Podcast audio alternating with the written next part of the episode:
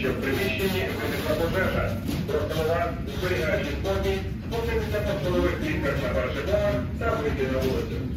6 e 27 da manhã, 24 de fevereiro de 2022. Acordei com o alarme do hotel.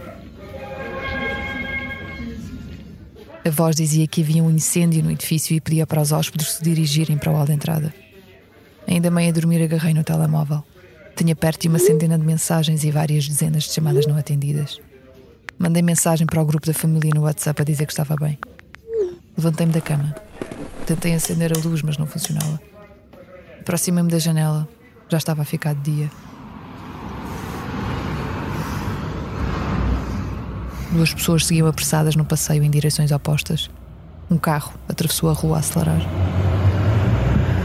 Vesti-me, respirei fundo e fui para o corredor do hotel. Andei 10 metros para a esquerda e bati à porta do Rui Duó, meu amigo e colega. O Rui abriu e ficou a olhar para mim, despenteado, com um olho aberto e o outro fechado, sem dizer uma palavra. Rui, começou! Disse-lhe. O Rui assinou com a cabeça e apertou os lábios num sorriso incerto, mas tranquilizador. Vou buscar a câmara e o tripé, respondeu-me.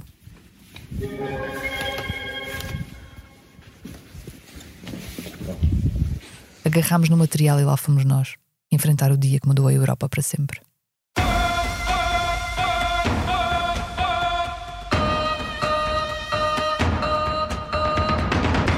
O meu nome é Irina Chev e este é o meu Manual de Sobrevivência, um podcast narrativo sobre o dia a dia num país em guerra.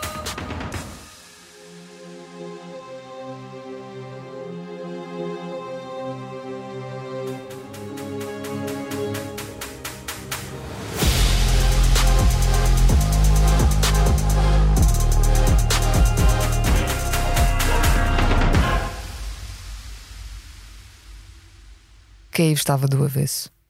Nas mesmas ruas onde horas antes estavam músicos e vendedores de flores, onde se ouviam gargalhadas e conversas banais, reinava um silêncio ensurdecedor interrompido pelo barulho das rodas das malas de viagem daqueles que queriam fugir. O ambiente era de grande tensão e incerteza. A polícia revistava homens com ar duvidoso. Não sei o que é que se passa. Foi esse gajo que nos filmou há bocado? Em pleno centro passavam colunas de carros de combate. Lá dentro, caras assertivas de rapazes muito novos.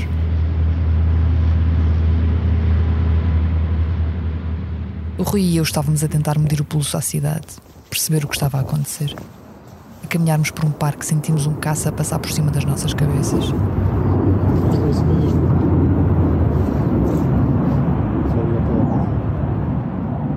Naquela altura não fazíamos ideia se era russo ou ucraniano. Depois, a primeira explosão. O chão tremeu. Uma coluna de fumo começou a surgir ao longe. Sabíamos que as forças russas tinham atravessado a fronteira para a Ucrânia através da Bielorrússia e que se dirigiam a Kiev.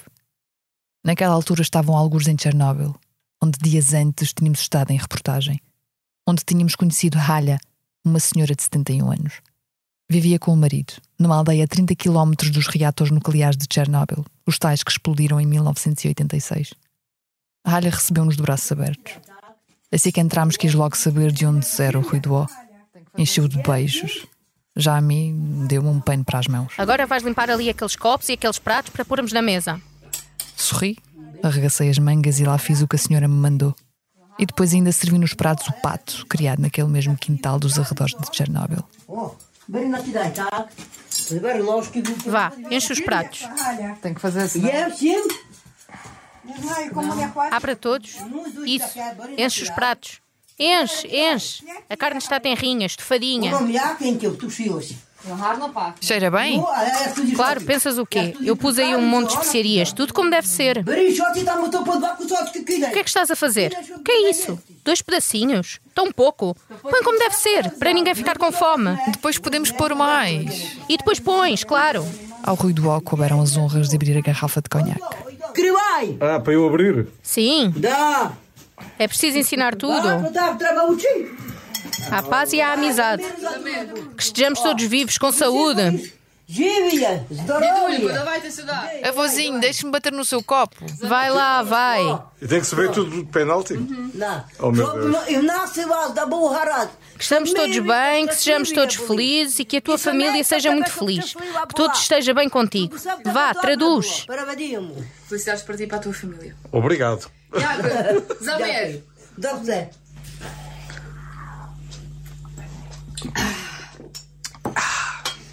Alha ficou rendida ao ruído. Dei-lhe lá mais um beijo. Anda lá, tira a fotografia para a mulher dele depois de dar cabo dele em casa. Antes daquela brincadeira toda, fizemos reportagem e entrevistámos aquela mulher que se recusou a ir viver para outro sítio depois de terem explodido os reatores de Chernobyl. Tal como se recusava a ir morar para longe em fevereiro de 2022.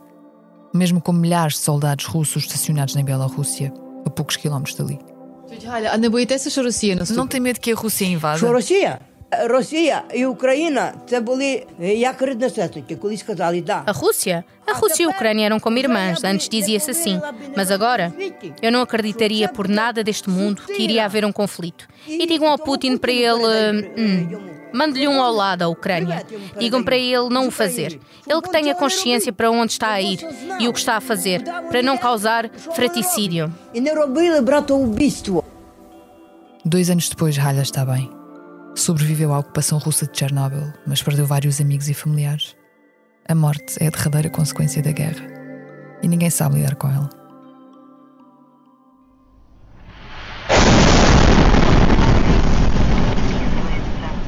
Na manhã de 19 de agosto de 2023, as forças russas atacaram o Teatro Municipal de Chernihiv, a nordeste de Kiev. Um edifício da primeira metade do século XX em pleno centro da cidade. Morreram sete pessoas.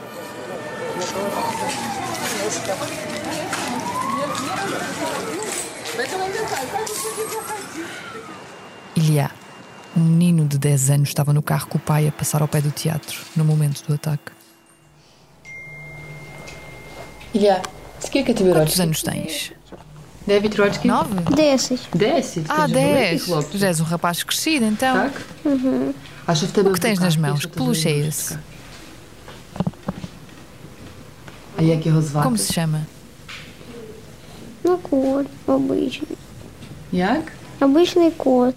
Deitado na cama do hospital pediátrico ao lado de uma janela, tinha um ferimento nas costas que o impedia de mexer.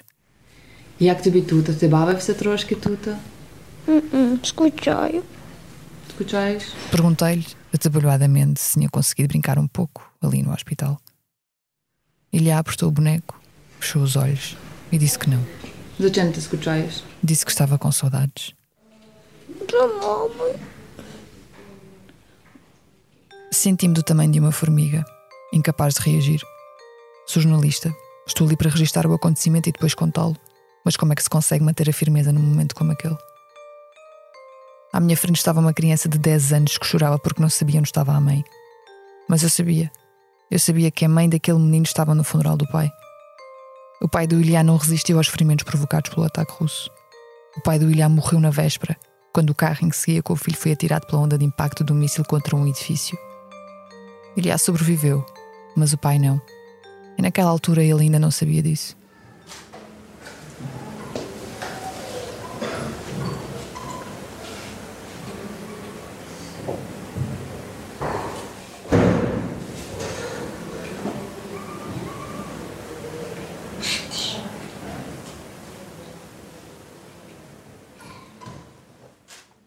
Horas mais tarde enfiei-me numa carrinha para voltar para Kiev.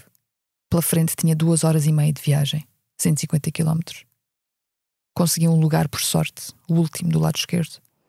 Fazia muito calor e eu estava muito apertada, encurralada entre a janela e um militar, e ainda tinha a mochila com o material ao colo. Não comia nem bebia água, havia muitas horas e estava desejosa de chegar a casa e tomar banho. O meu telemóvel começou a tocar. Era a Alessia, minha amiga e dona da casa onde vivo. Fiquei tão feliz de ouvir a voz dela. Feliz por saber que podia finalmente contar a alguém o desespero que sentia por dentro por causa daquele menino. Alessia, conta comigo para jantar.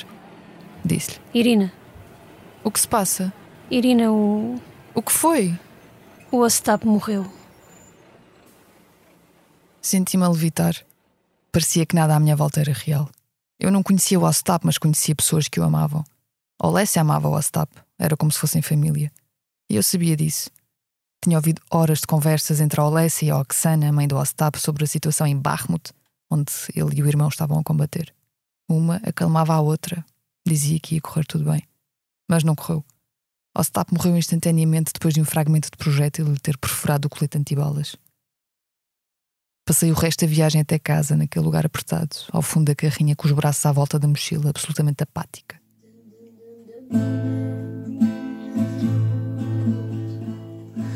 Очі закрути мене, як бігуді, закритими очима знайду, де мій двір, бо де мене не забуду, тебе небу, не забуду. Очі закрути мене,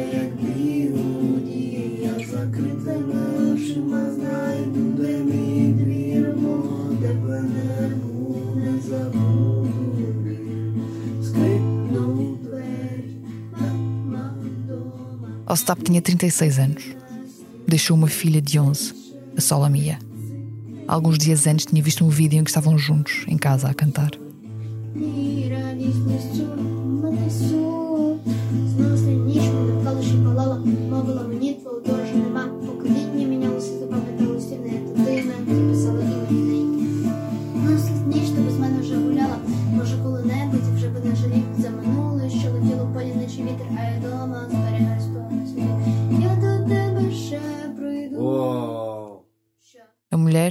Mladena, ficou de rastros.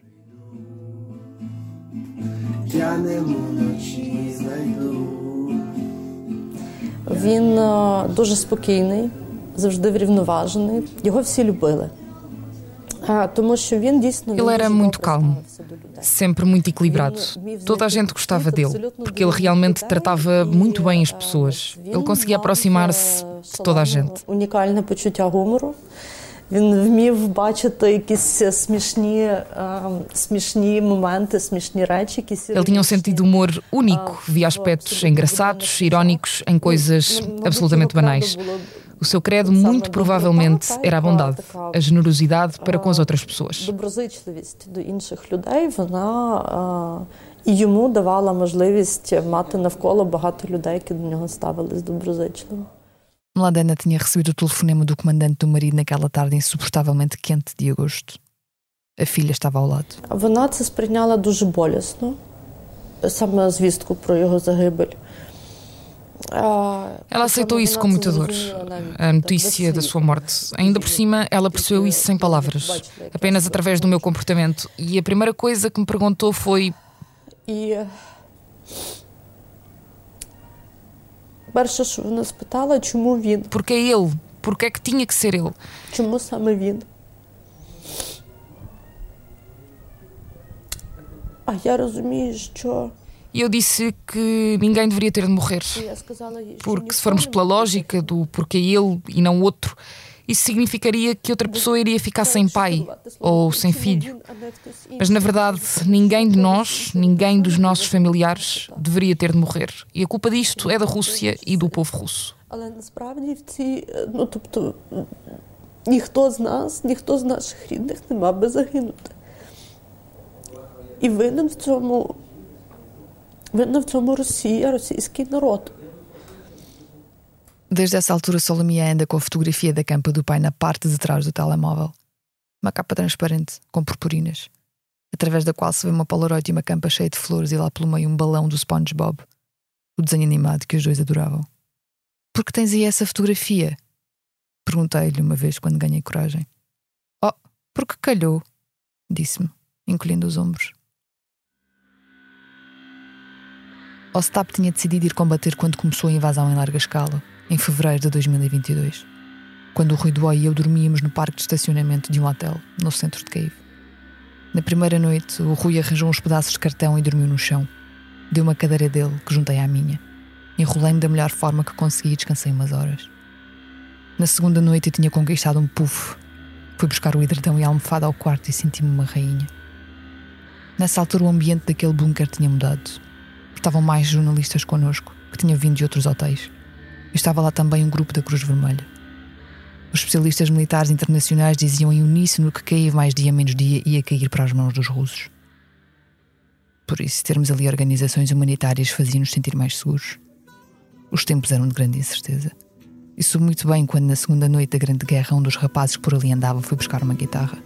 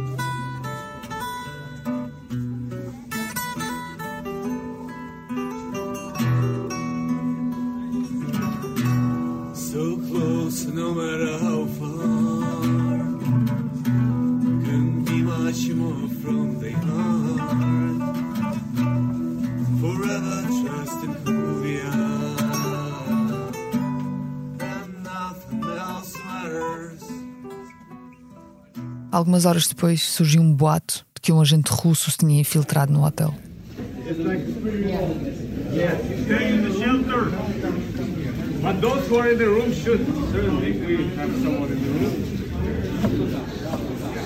Yeah, Foi um falso alarme, mas os olhares desconfiados permaneceram. Passado algum tempo, o ambiente sossegou e as pessoas começaram as já habituais rondas de telefonemas pelos familiares antes de irem dormir. No meu puff, com o meu edredão e ouvindo involuntariamente as conversas. O mais comum era ouvir as pessoas a despedirem-se umas das outras como se aquela fosse a última chamada. Uma das conversas que ouvi entre duas funcionárias do hotel era sobre um homem que estava a implorar a uma delas para ir tomar banho. Às tantas já não nos deixavam ir para os quartos e tomar banho passou a ser um luxo. Mas para quê? dizia uma delas. Porque diz que se morrer, quer morrer limpo. Tentem dormir depois de ouvir uma coisa dessas.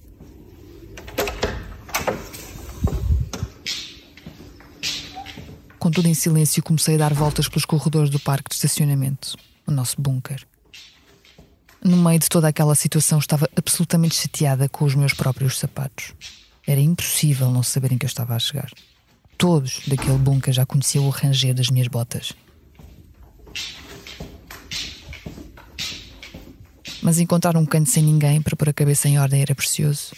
Até porque eu estava doente. Estava com Covid. Tinha ficado doente 13 dias antes, quando o Rui do e eu estávamos em Kharkiv, cidade a 40 km da fronteira com a Rússia. Ficámos lá quatro dias, mal conseguia mexer-me. Tinha a febre a saltar entre os 38 e os 40 graus. Давайте нагадаємо статистику. В Україні за минулу добу заразилися коронавірусом понад 38 тисяч осіб. Також шпиталізували понад 3 тисячі хворих. Померли від ускладнень. Havia 38 mil novos casos de Covid na Ucrânia, dizia a televisão no dia em que fiquei de cama. Não queríamos estar em Kharkiv. Sabíamos que estarmos tão próximos da Rússia caso começasse uma invasão não era uma boa ideia. Regressámos a Kiev assim que me senti capaz. E tínhamos voo para Lisboa marcado para amanhã de 25 de fevereiro. Mas era 26 e ainda estávamos na Ucrânia. E eu já não tinha medicação nenhuma. Num dos dias senti-me tão mal que, entre dois diretos para a SIC Notícias, no meio de uma rua em Kiev, sentei-me e dormi 20 minutos no chão. O Rui ficou de pé, como um guardião. As filas para as poucas farmácias que estavam abertas eram infernais e eu sabia que nós, mais dia menos dia, íamos embora. Até lá tinha uma medicação natural. Um labrador gorducho chamado Richard, que estava connosco no bunker. Oh, barriguinhas. Oh. A 28 de fevereiro, um carro da Embaixada Portuguesa apanhou-nos no hotel para nos levar dali. Despedimos-nos dos que ficaram, que naqueles dias se tornaram quase família, e seguimos para a estação de comboios.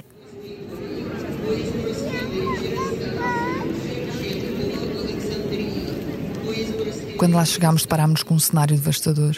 Milhares de pessoas acorreram à estação. Queriam fugir.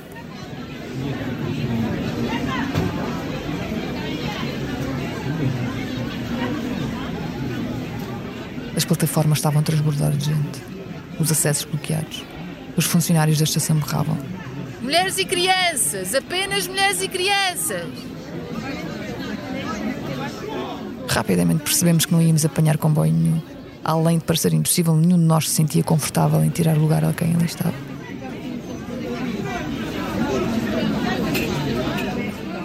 Regressámos à base. Uma base cada vez mais vazia. Já não estavam jornalistas praticamente nenhums lá no hotel. A Cruz Vermelha também já tinha ido embora. Éramos alguns gatos pingados, mas estávamos bem. Então, como é que é? Inshallah não mais. Inshallah não mais. Espetacular! Sabíamos que podíamos contar uns com os outros.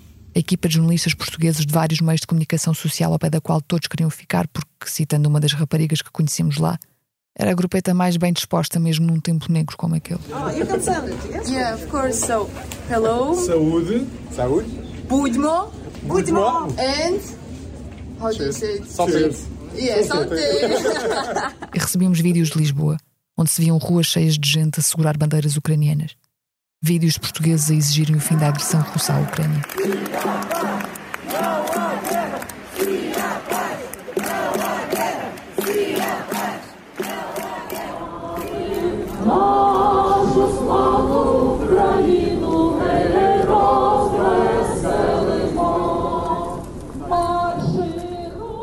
No dia seguinte partimos de vez.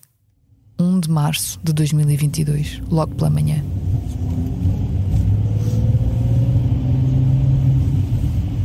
Jorginho, nosso parque. Uma manhã cheia de neve e de uma calma feroz. Uma carrinha diplomática levou-nos até à fronteira com a Moldávia. Por volta das 10 da noite estávamos a sair da Ucrânia. Atravessámos a fronteira a pé. Do outro lado esperava-nos um autocarro com o Joe Cocker a dar.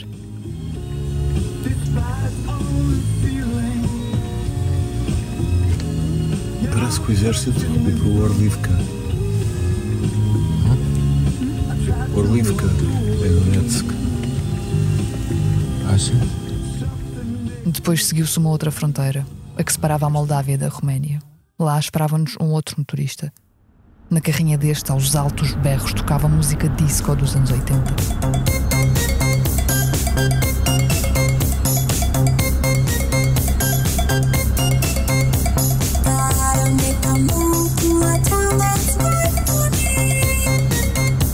Parecia que tínhamos entrado num mundo paralelo.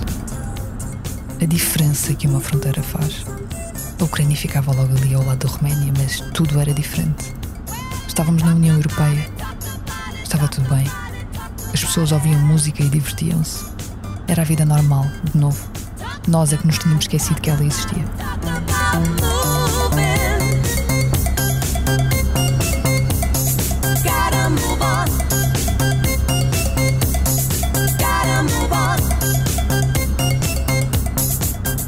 Desde essa altura, a maior parte dos jornalistas que estava naquela carrinha regressou à Ucrânia uma, duas, três ou até quatro vezes. Com a ajuda de outros que entraram na Ucrânia depois do início da invasão, mostraram aos portugueses o que aconteceu em Bucha, em Irpin e em Ostomel. Imagens que revoltaram o mundo e marcaram os primeiros meses da guerra. Descreveram as duras batalhas por Mariupol e por Bakhmut. Detalharam a retirada das forças russas da região de Kiev. Contaram como foi a reconquista dos ucranianos dos territórios em Kharkiv e em Kherson acompanharam o desenrolar de uma contraofensiva que no Ocidente apelidaram de lenta, mas que os ucranianos chamaram de sangrenta. Foram às trincheiras, deram voz aos soldados, explicaram a importância do Mar Negro, relataram ao comum português como resiste um comum ucraniano. A informação é uma arma, em qualquer guerra, e esta é a maior e a mais longa na Europa desde a Segunda Guerra Mundial. Já tirou a vida a milhares de civis ucranianos e matou milhares de soldados, ucranianos e russos. A guerra é uma coisa feia, traz ao de cima o melhor e o pior do ser humano. E é uma coisa que a maior parte de nós acha que já não faz sentido existir. Mas ela existe e perdura. Vira tudo do avesso e cria um hábito. Entranha-se na vida normal. Quer seja de quem a vê ao longe, pela televisão, quer seja de quem a vive todos os dias. Mas não, não é normal. Não é normal as crianças dormirem nos abrigos, perderem os pais, não conseguirem ir sempre à escola, não é normal os homens e as mulheres terem que pegarem armas e matar outros para sobreviver. Não é normal as mães ficarem sem dormir noites a fio à espera de uma mensagem do filho que está na trincheira. Não é normal os ucranianos não saberem se vão ou não acordar um dia a seguir. Não saberem se vão ou não ser atacados por mísseis ou drones.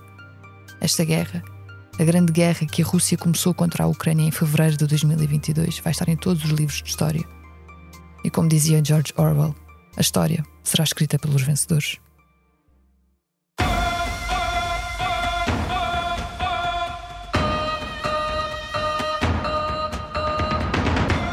Manual de Sobrevivência tem sonoplastia de João Luís Amorim. Arte gráfica de Tiago Pereira Santos. As dobragens são de Ana Alvarinho Graça Costa Pereira e Marta Gonçalves. A coordenação é de Joana Beleza. Direção de Ricardo Costa. O meu nome é Irina Chev e este foi o meu relato sobre o dia a dia num país em guerra. Obrigada por ter estado desse lado.